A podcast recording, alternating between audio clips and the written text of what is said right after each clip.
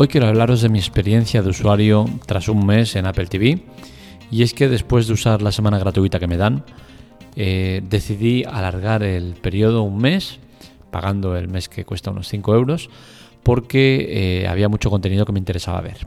Así que hoy, después de un mes de uso, creo que tengo una valoración general muy interesante para dar y que quiero compartir con vosotros. Así que empezamos, pero antes, como siempre, le dedicamos el podcast a nuestro usuario colaborador de la semana, que es eh, Rafael Muñoz, que gracias a sus aportes económicos sin invertir un solo euro, consigue que la web siga adelante. ¿Cómo se hace eso? Pues bien, en las notas del episodio os dejo el enlace, la teclatec.com barra ayuda, y ahí podéis eh, ver todas las formas que tenéis para colaborar con nosotros de manera totalmente gratuitas.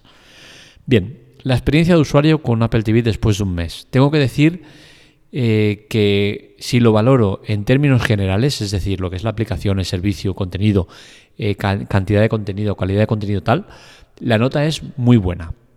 Pero si solo lo analizo en cuanto a contenido, calidad de contenido en sí, tengo que decir que es excelente. O sea, la elección del contenido por parte de Apple TV creo que es excelente, es de un grado muy, muy alto. He visto tres películas y cuatro series, y tengo que decir que unas me habrán gustado más que otras, pero no hay ninguna que haya dicho, hostia, no me ha convencido del todo. Todo ha sacado buena nota. Y eso yo lo valoro mucho porque soy eh, un amante del cine de series. Y lo que me ha pasado en Disney, en Movistar, en, en Netflix, en HBO, es que he visto mucho contenido y no todo me ha gustado. Sin embargo, aquí quizás ya he ido sobre seguro y he ido a buscar directamente el contenido que, sabía que era bueno, ¿no? Entonces, eh, es una valoración en parte un poco condicionada a ese mes de uso que, iba a tener de la plataforma y que quería explotarlo al máximo y de manera correcta, ¿no? Así que realmente es una valoración eh, no del todo eh, transparente, porque como os digo, he ido a saco. Los que me sigáis hace tiempo, eh, tres años en los podcasts, aunque hayan desaparecido todos eh, por lo que ya sabéis que pasó, y los que me sigáis en la web desde hace casi diez años, eh, sabréis que tengo un cariño especial a Apple. Que vaya por delante que esto no condiciona para nada mi, decisión a la hora de exponer los argumentos que expongo de lo que me parece servicio. Es una opinión totalmente neutral y de verdad, para nada condicionada por este aspecto. De hecho, os puedo adelantar que eh, parte de mi insatisfacción con la plataforma viene por, por, la aplicación, creo que no es lo buena que debería ser o lo buena que se le debe atribuir a una plataforma como Apple, creo que tiene carencias. Eh, la versión eh, de escritorio en modelos antiguos no creo que esté bien, ya que yo tengo un, un, un iMac de hace 8 años casi y ahí no hay aplicación. ¿Por qué? Porque tengo un sistema antiguo, sistema operativo antiguo, y no tengo la aplicación de Apple TV. Eh, y entonces para poder ver el contenido puedo verlo, pero me exigen una tarjeta de crédito para validar que yo sea la persona que, que digo ser. Y eso me ha parecido indignante. Primero porque no pienso ponerlo y segundo porque yo ya estoy dándole credenciales suficientes como para que me tengan que preguntar eso, ¿no? Estoy accediendo al iMac que ya tiene protección de por sí. Estoy accediendo con mis credenciales, eh, correo y, contraseña y tienen formas suficientes para validar eh, mi identidad. Es más, lo hacen cada dos por tres eh, enviándote un código en otro dispositivo de los que tienes de Apple y, y, comprobando que eres tú. Entonces, el tema de que me exijan una tarjeta de crédito para comprobar mi identidad ha sido una espina clavada que me ha dolido mucho, las cosas como son. Pero bueno, tampoco me ha quitado el sueño porque en el iMac no, no suelo usarlo para, ver contenido, ¿no? Lo suelo hacer en el MacBook o en la tele. Y en ambos dispositivos no he tenido ningún problema. En la tele tengo la aplicación implementada bien.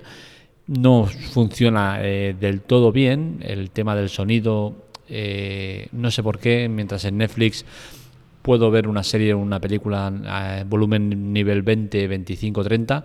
En HBO ya tengo que andar en, nivel 70-80 y en, y en Apple me parece que 60-70, por ahí va, ¿no? Eh, pero bien, en términos generales está bien, funciona correctamente. Eh, en, en el MacBook, que es donde más la he disfrutado, tengo que decir que no me ha gustado la aplicación de Apple TV del MacBook, porque, por ejemplo, eh, cuando acabas de terminar de ver un episodio, no puedes pasar al siguiente, tienes que ver todos los créditos o bien salir para que te salga ya el siguiente. Creo que es un fallo que no debería pasar y debería estar mejor el tema de pasar episodios. Mm, pero bueno, en términos generales os digo, eh, eh, lo que valoro más es el contenido que hay y en contenido tengo que decir que es muy buena. Es muy buena, pero no está a la altura. Para mí no está a la altura ni de HBO, ni de Disney, ni de, por supuesto, Netflix. Creo que juega en otra liga. Juega en una liga de aquí te pillo, aquí te mato, es decir, cogerla, contratarla, tenerla un mes y explotarla al máximo, es decir, ver todo el contenido que puedas. Y para eso tienen que pasar meses. ¿Por qué? Porque las series que ponen son semanales. Es decir, un episodio por semana. Así que para ver todo el contenido de golpe es complicado verlo en poco tiempo, mucho, ¿no? Entonces, como no tienen demasiado contenido, si eres amante de, cine y las series, eh, se te queda corta. Se te queda corta. Si la explotas al máximo, se te queda corta. Entonces, creo que es una plataforma que está destinada a esa, ¿no? A verlo cada X tiempo, contratarlo un mes, verlo y listo, y fuera. Y pese a que Apple tiene un poder económico brutal, no sé si está preparada para, este tipo de, consumo, que creo que mayoritariamente es el que se va a usar. Eh, la mayor parte de la mitad, digamos, de, los usuarios que hay en Apple TV están de manera gratuita, con promociones temporales. Cuando compras un dispositivo nuevo te suelen dar meses gratis. Y bueno, eso es un buen reclamo, ¿no? Pero no creo que Apple pueda vivir eternamente de, de esas suscripciones, ¿no? de las que pagan, que son la mitad de los que tienen. Pero bueno, eh, digamos que dentro de lo que cabe está bien, tienen un buen cúmulo de, usuarios, creo que son 20 millones de los que pagan, más otros 20 millones en, modo gratuito. Y, bueno, teniendo en cuenta el poder económico de Apple y lo que cobran de esta gente, pues supongo que les dará, ¿no? Porque si no, no llevarían el tiempo que llevan. La plataforma me deja claro una cosa, el poder eh, de Apple. Se ve en cada una de las producciones. Son producciones de mucha calidad, muy potentes, eh, con actores eh, de renombre y, en eso hay que decir que, Apple se le ha trabajado mucho. ¿Qué más podría decir? Pues seguramente que el tema que menos me ha gustado, aparte del que he comentado de, de, del iMac, es el tema del registro. Para registrarte necesitas una cuenta Apple. Y esto creo que es un error por parte de Apple, ya que eh, hace que la empresa todavía se vea como lo que, lo que ha sido durante muchos años, ¿no? que es una empresa cerrada y que no admite nada externo.